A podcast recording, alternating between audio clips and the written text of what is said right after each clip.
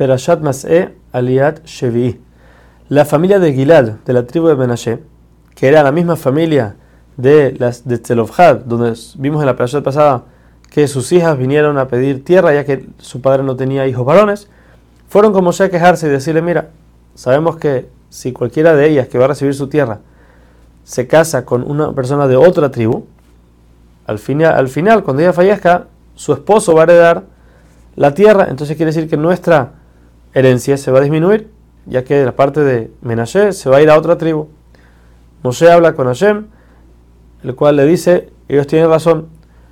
cualquier caso de una mujer que hereda y no tiene, no tiene hermanos varones con los cuales hereden con ella y se pueda quedar la tierra en su tribu,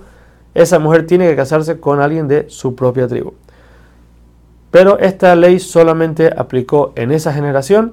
con las hijas de Tzlofhad y cualquier otra mujer que haya pasado ese caso, no en las, en las generaciones que siguieron.